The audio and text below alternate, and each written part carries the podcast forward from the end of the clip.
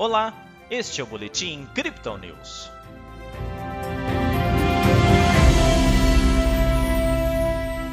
Mesmo sob pressão política, a Bolsa de Valores brasileira apontou ganhos nesta quinta-feira.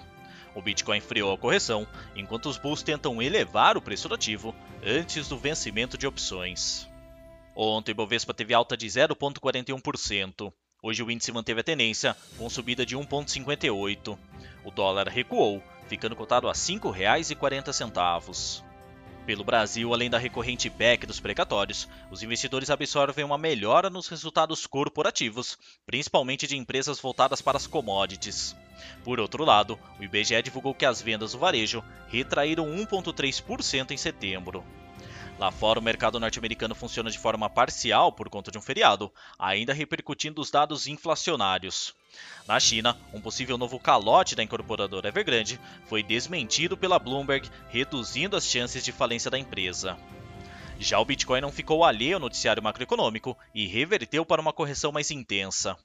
Após seu máximo histórico em 69.100 dólares na última manhã, a criptomoeda de referência entrou em um processo de baixa, que se estendeu a pouco antes da abertura do mercado asiático.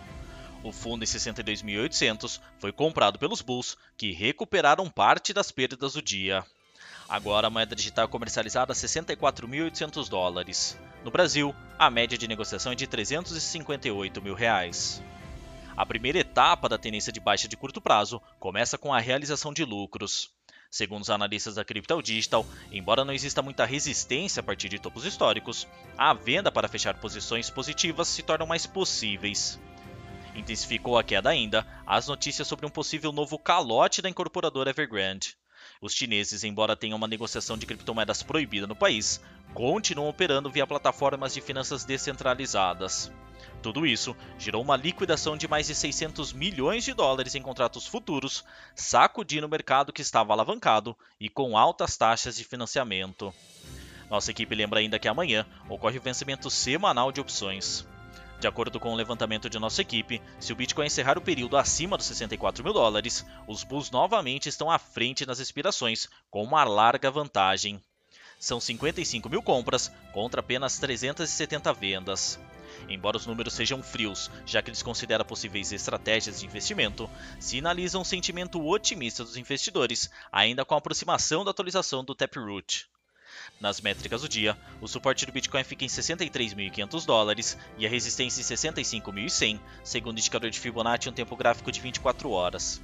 A média móvel exponencial de 20 períodos é o suporte secundário em 62.600. O RSI desce para 59%, mas ainda com o mercado mais comprado, e o MACD volta a aproximar suas linhas, com a possibilidade de um cruzamento para baixo dos indicadores.